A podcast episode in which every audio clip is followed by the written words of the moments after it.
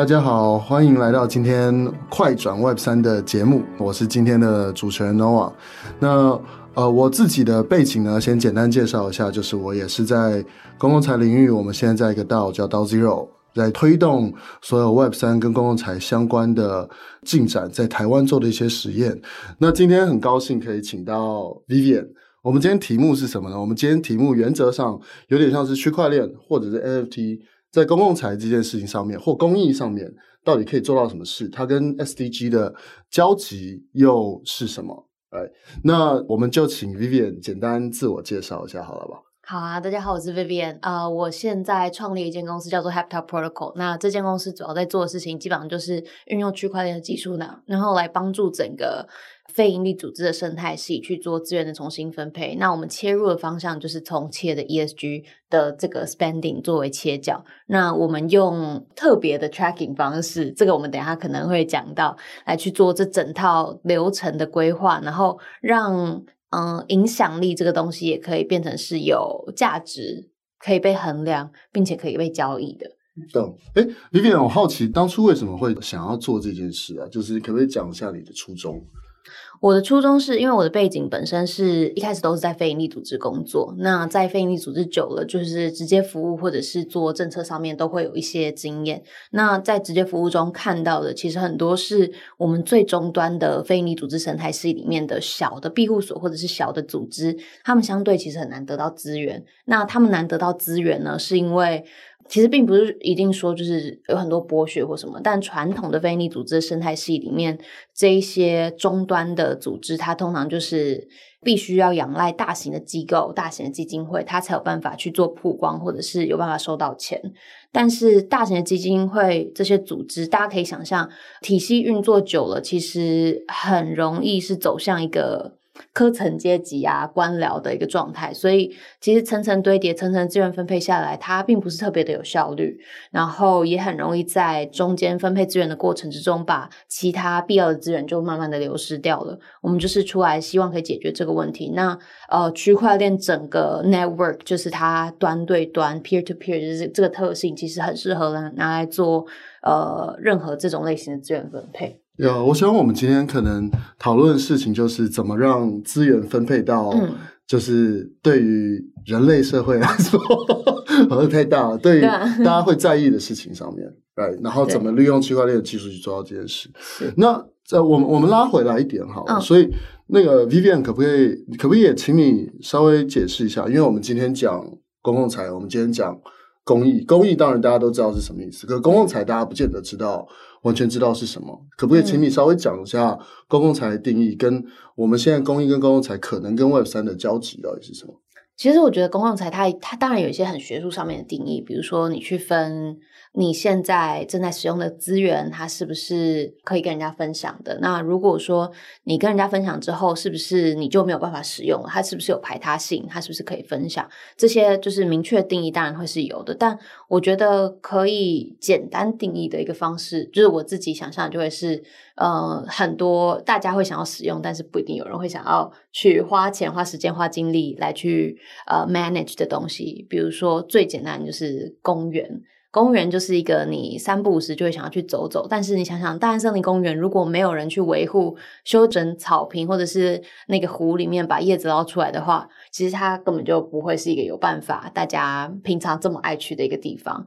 那谁要花钱，谁要花资源来好好的维护这些东西呢？这其实就是人类要集体生活在一起，一直以来都会有的一个难题。那当然现在。我们有城邦，我们有政府，我们有国家，慢慢帮我们把这些东西、这个体制建立起来。但是，当我们把这一切的生态系移到网络上面去之后，在 Internet 原生的世界里面是没有所谓的主权国家的。在没有主权的国家的状况之下，我们要怎么确保这些网络上面的公园，就是 Internet 里面的公园是有办法被维护的？那它可能包含的范围，比如说。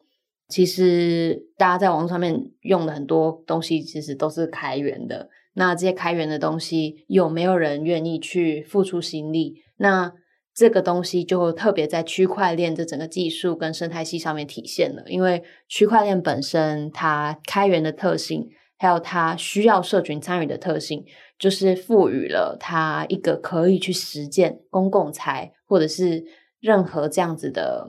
公共性质的资源可以被就是分配，并且嗯，不只是分配，然后还有大家可以付出，它有一个机制完全的可以 cover 这件事情。呀，其实这个这个可以简单举个例子啊，就是像有在看 Web 三的人，可能对 IPFS 是有一点点。认识就是大家可以想象，那个现在所有的你看到这些 NFT 啊，你看到这些这些图片，其实存的地方呢，都存在 IPFS 上面。嗯，IPFS 就像是 HTTP 一样，嗯，right，它是一个通讯协议。但是呢，就是这个也是我们的那个 DAO partner 叫 Protocol Labs，他们去做的一个底层的技术嘛。嗯，可是像 HTTP 或 IPFS 这样的一个基础，它并不会去跟你收费，嗯，right，它也没有任何收费方式。它就等于是一个公共财了，大家都可以用的一个网络的简单的通讯协议，这样。嗯。所以他们其实，在开发这个所谓的啊、呃、新的 solution 的时候，为公共财去找到这个所谓的资源入驻的时候，其实也是在想这件事，也是从 IPFA 开始出发的。好，那我们接下来讲一下，就是公共财公益这件事情跟 Web 三又有什么关系？好了，好不好？呃。Webfree 所有的东西，我觉得都是工具，就是公益也是一个很大的命题，就是你所有可能对于人类社会环境任何这些整体的呃人类的福祉有关的东西，它都会把它列为是可能公益的范围，大家就觉得就公共利益嘛，公益的范围。那这些公益的范围呢，其实你在我们就是实体的世界有，在 Web2 的世界有，那当然在 Web three 的世界也会有所谓的公共利益。那公共利益怎么在呃有 Web Free 的工具的状况之下去被加以实践，就会是啊、呃、这边讨论，但它就是有很多新的衍生的工具，因为这个技术它的特性。对，那其中一个工具呢，其实叫 HyperSearch。嗯，Right，HyperSearch 就是我们今天那个，我们今天其实也有，因为编辑跟我们说需要准备一个简报，所以我们好认真哦，我们也简单准备了一个简报，这样。所以 HyperSearch 这个东西呢，也是。Procollabs 就是大家如果不知道 Protocol Labs 是谁的话，他们是开发 IPFS、开发 Filecoin 这两个呃组织。那他们呃因为前面的资源充分了嘛，所以他们开了第三个部门。这第三个部门叫做 Network Goods。那 Network Goods 要做什么呢？就是帮助公共财、公共财叫 Public Goods 或 Commons 去找到新的资源入驻的这个方法。那所以他们最后呢，其实现在呢，就是用 HyperSearch 这样的一个方式去做。嗯嗯嗯，那我们简单走过一下这个 HyperSearch 的这个 deck，就是当然就是如果是在听 Podcast 的朋友呢，这也没关系，我们会用那个嘴巴 把 HyperSearch 尽量讲的清楚一点。所以我们先简单讲一下，那个 Vivian，你会怎么定义 HyperSearch 这个东西啊？我其实最开始在跟大家谈的时候，都会说 HyperSearch。嗯，它其实就像碳权，大家现在比较熟悉的是 carbon credit 的这个 market。所谓的 carbon credit 就是现在在国际标准上面呢，其实每一间不同的公司或是每个国家，它都有被规定可以排放碳的那个限额。但有时候呢，你因为公司或者是国家发展，就是会多排一些碳，或是少排一些碳。那少排一些碳的这些这些公司，他们其实就会有多一些些 credit，就是它还可以排碳。所以他就会把这些 credit，就是现在创造了一个市场，是我卖给想要多排一些碳的这些公司，需要多排一些碳的公司，他们买了这个东西，就代表他们多了一点权利可以去排放碳。那有了这样子的市场呢，其实他们就在创造一个，嗯，希望整体人类社会尽管有人碳排需求高，但是我们还是可以维持在某一个水准上面，让碳排整体来说不要太多。但整体来说呢，它是一个有很多争议的市场，因为大家会觉得这就是一个很容易被操弄的市场，特别是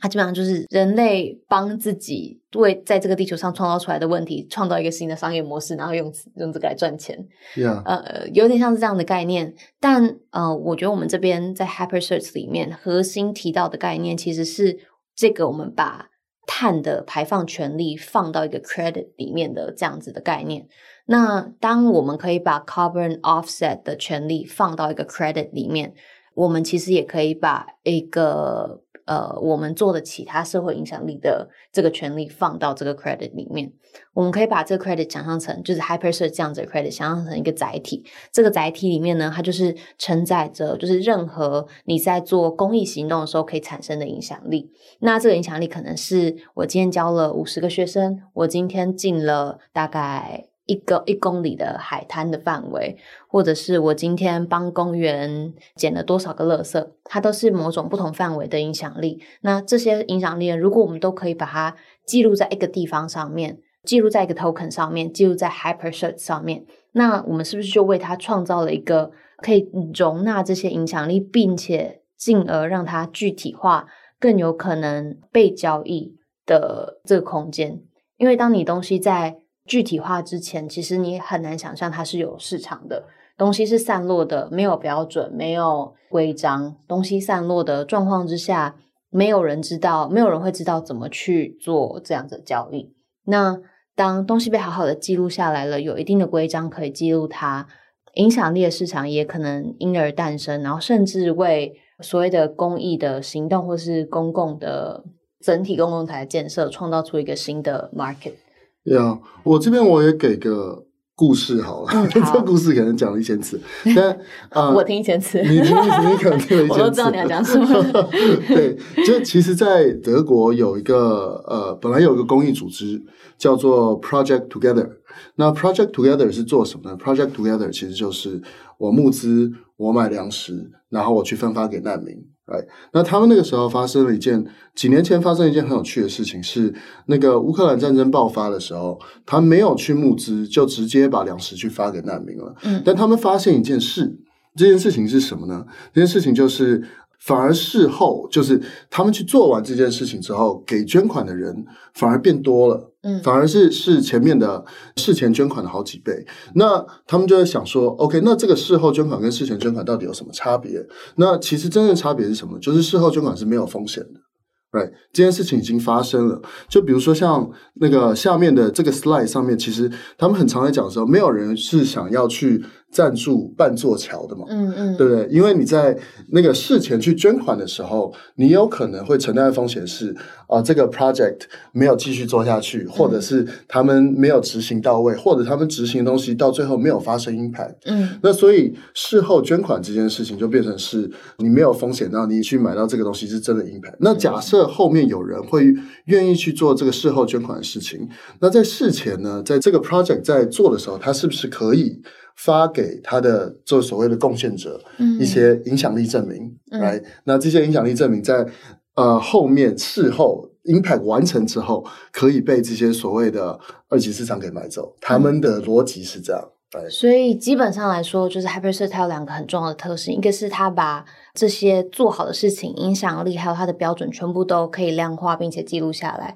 再来是它可以在，因为它明确记录下来有这个存放的载体，所以大家可以在这件事情完成之后，还去后续的来去做捐款来去支持它。所以它并不是说你事情完成你就没有捐款管道，它反而有一个更稳定的捐款管道可以让大家去 access。完全没错，而且这件事情其实在。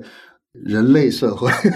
其实以前是有存在的，以前叫做影响力债券。嗯嗯，对。那影响力债券这个东西呢，就是比如说以前有个荷兰的监狱，嗯，那这个监狱呢，他们本来要盖这座监狱，但是政府还没有拿钱出来嘛，嗯，那他就说，OK，如果就是有人。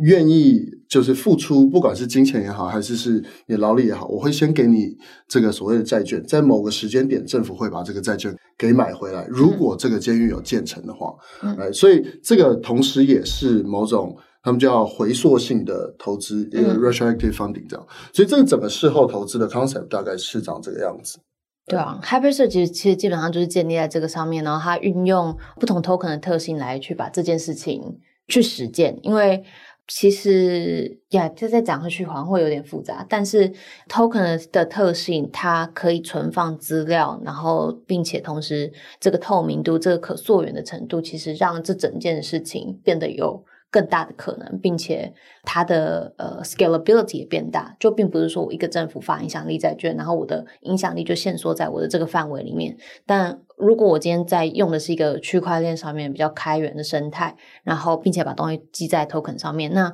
我很有可能我的影响力是可以扩到，就是超越国家、超越一些界限。那它的被交易的市场是可以超越这些范围的。就市场资金原则上可以导入大家在意的 impact、嗯、在意的事情上。对对，对，有点像这样。嗯嗯。哎，那 Vivian，我也接下去问，为什么就是很多人其实，在听这个影响力凭证、影响力债券或者是 HyperSearch 的时候，其实大家最大的问题是，为什么有人会想要在二级市场上面去买 HyperSearch 呢？就这个 Vivian 有没有什么想法？大家为什么想要买？其实我觉得就可以回到说，其实前一阵子这个 NFT 的 hype 让我们也看到很多这技术本身它的不同的可能性。就是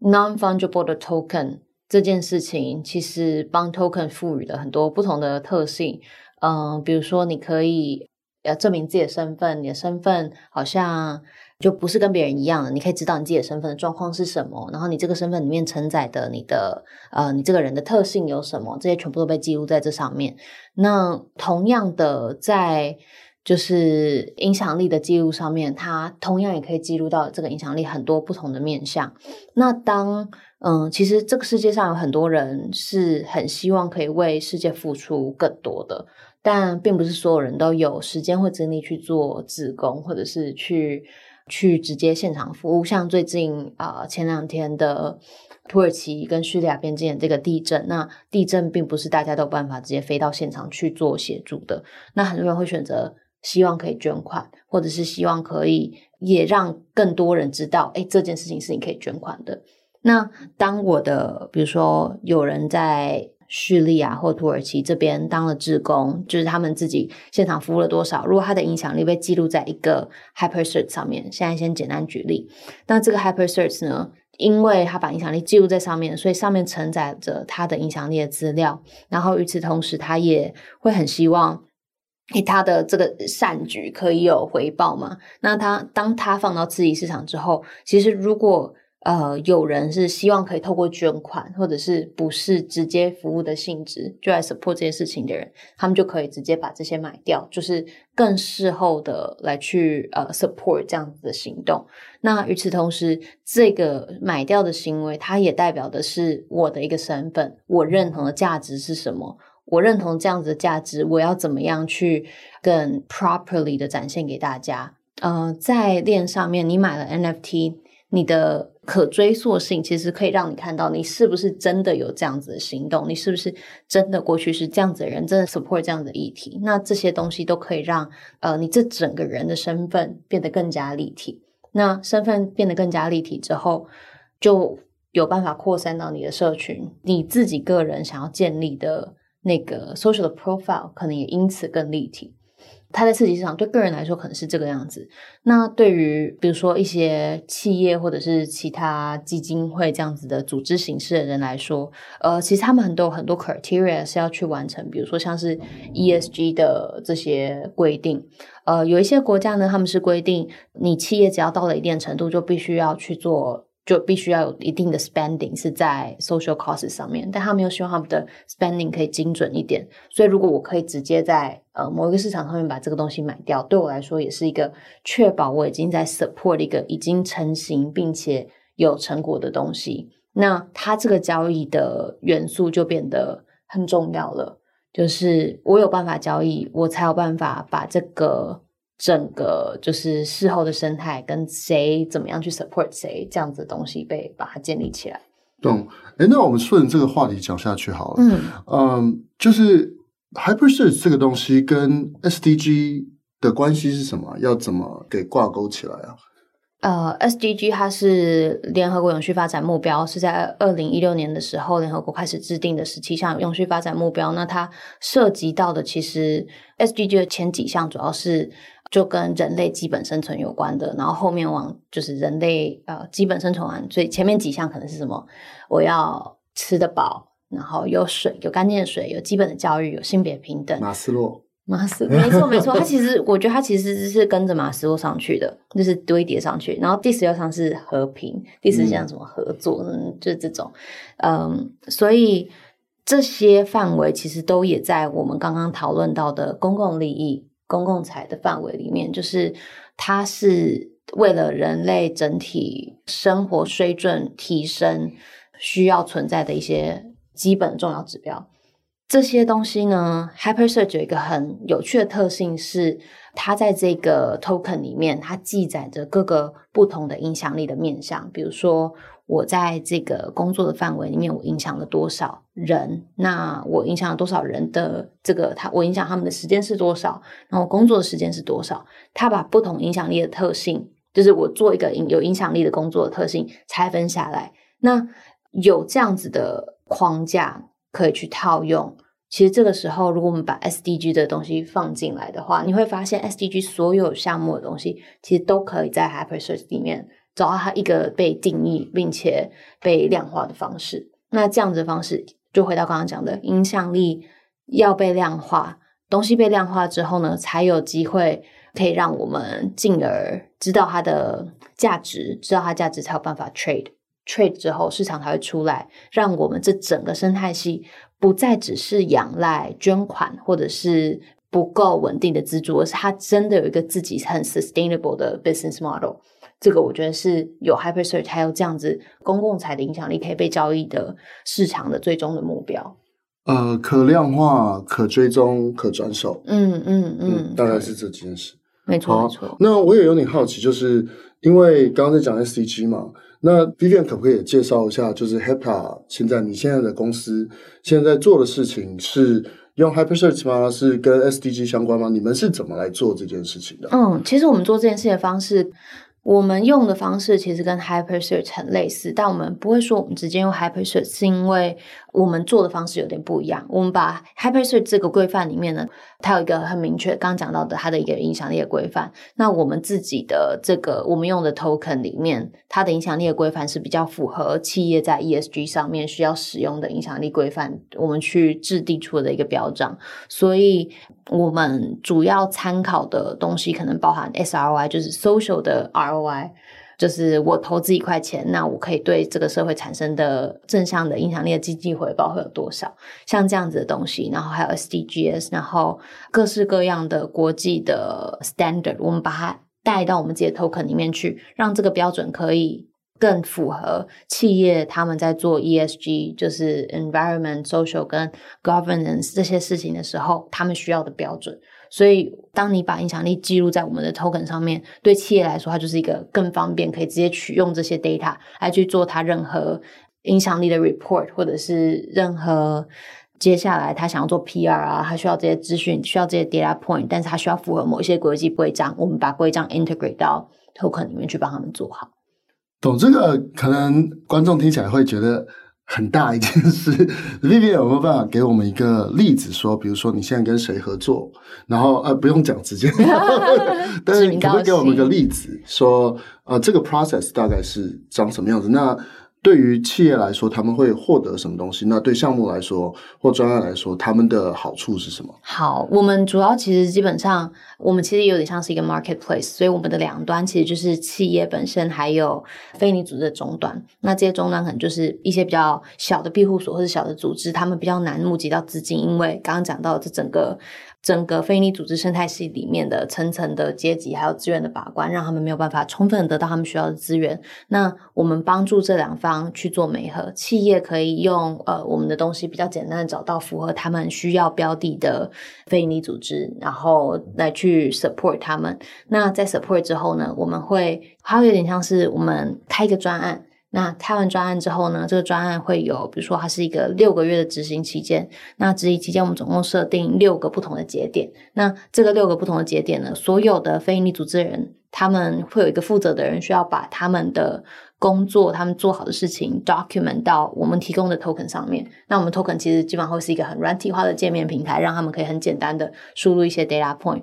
每一个月呢，在这些 data point 被输入完，完整的记录下来之后呢，企业再拨钱下去。对企业的意义来说呢，他们其实是我买了这些 impact data，我买了这些 token，让我接下来可以在未来的 report 上面的需要。那我六个月结束，各个不同的节点结束之后，我 data point 全部都收集到之后，我结案其实结得更顺，我省很多时间来去做来来回回的去找各个可能遗失掉的资料点。与此同时，我也更容易依照国际标准把我的 report 生产出来。这也是企业在做各种呃 ESG 或者是任何这些事情的时候，对他们来说很重要的一个东西。我怎么样可以去符合国际标准？我怎么样可以去符合政府的规范？呃，甚至是增加我的 PR 跟 marketing 的这个东西。那我们把资料准备好，我们把资料可量化，我们让资料可以被交易。那这些东西成了之后，企业就更有更便利的选择，可以去处理它后续的东西，也更省时间、省人力，也比较省成本。就等于把你在 Hyper Search 获得这个影响力凭证的这个整个概念上，然后去建了前台后台，然后让企业啊、让专案都可以比较容易去 on board 来做这件事情。这样对，就是我们把它概念拿过来，然后设计成更符合企业在做 ESG spending 的时候的这个 use case。哎，那我好奇，现在对于企业或者是对专案来说，去用这样的平台或用这样的 solution，最大的挑战是什么？嗯，最大挑战其实是概念很新，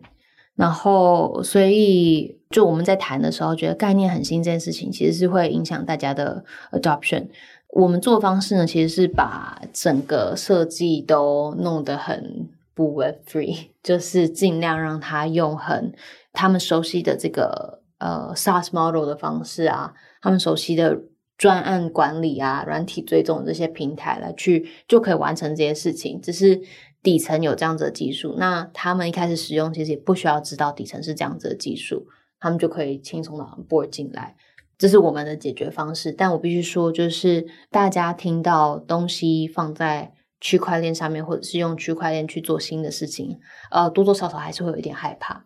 Yeah，完全理解。呃你也觉得就是。因为你们有时候是面对国外的避难所啊，或者这些嘛，那台湾适合做这件事吗？台湾适合做这些 HyperSearch 公共财实验吗？如果从你的角度看，你会怎么想？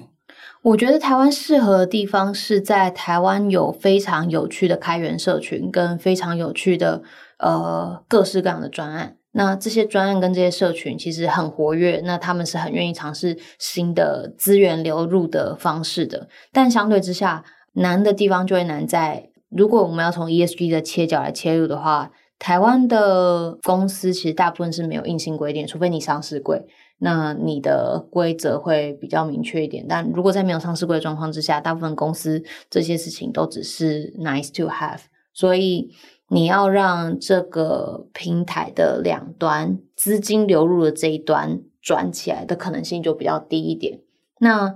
呃，因为它就会稍微 create 了一些 barrier，因为他们就是没有这个。刚需，那相对之下，呃，我们自己的 market 主要一开始从印度开始。那印度之所以有这个刚需，是因为印度政府在二零零三年之后，他们就规定说，呃，你的 net worth 在六十个 million 以上的公司，你就必须要有 two percent 的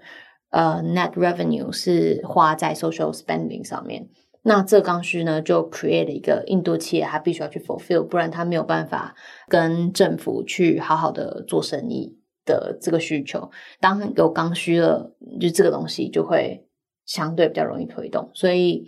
比如说，就是很多时候法规跟国际标准会带着这整个生态的发展。那现在整体来说，影响力或是 ESG 的市场还没有完备到这个东西可以自动的轮转起来，所以这个也会是一个我们早期在推动这些东西的时候很大的挑战。有，我个人其实非常期待 Hyperspace 影响力凭证这个东西对这整个市场可能带来的影响或者是可能性。那 Vivian 有没有什么东西是你觉得可以分享一下，但是我没有问到的？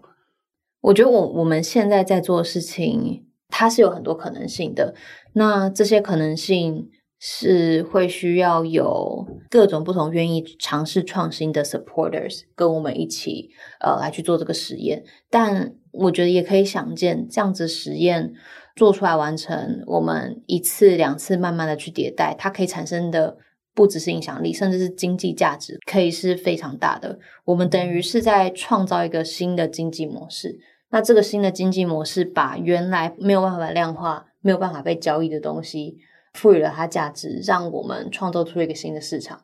市场潜力有多大？我觉得就需要一些 supporters 跟我们一起来发掘。对啊，就是如果大家可以把公共财看成是一个全新的市场，untapped 的市场的话，这其实是件很有趣的事。对啊，好，那我做个 ending 好了。Vivian 这边，如果大家想要更了解第一个 Heptap Protocol，第二个想想要多了解 HyperSearch 的话，他们可以去哪里找这些资料？以先讲 HyperSearch 好了，就是因为 HyperSearch 它毕竟是那个 Protocol Lab 下面 Network Good 他们自己的这个组织发展出来的东西，所以他们其实有很多资源在他们的社群里面，他们有他们自己的 Telegram Group，他们有他们自己的白皮书，然后也有一些相关的文章可以去参考，所以我觉得从 HyperSearch.xyz 对不对？呃，应该是 XYZ。Yeah，HyperSearch.xyz 这样子的，嗯，他们的网站去出发，我觉得会是一个很好的方式。那至于啊、呃，如果是对 Heptap，就是特别是这一块对 ESG 整体市场来说，它的应用可以有什么的话，可以直接联络我，然后可以找我的写 email 给我好了。你好，或是联络我，或者联络他，他找到找找到我，或者是就是 Google 我，应该好，很容易被漏搜。OK，那个感谢 Vivian，我想今天应该也很精彩，有很多细节。不过我们应该会在这个描述里面去多加一些连接，让大家可以去多找一些资料。这样，OK，那这个应该就是今天的快转 Web 三的节目。那希望大家今天如果有问题的话，都可以再找我们，都可以再问我们。好，感谢感谢，那今天就这样，拜拜。拜拜。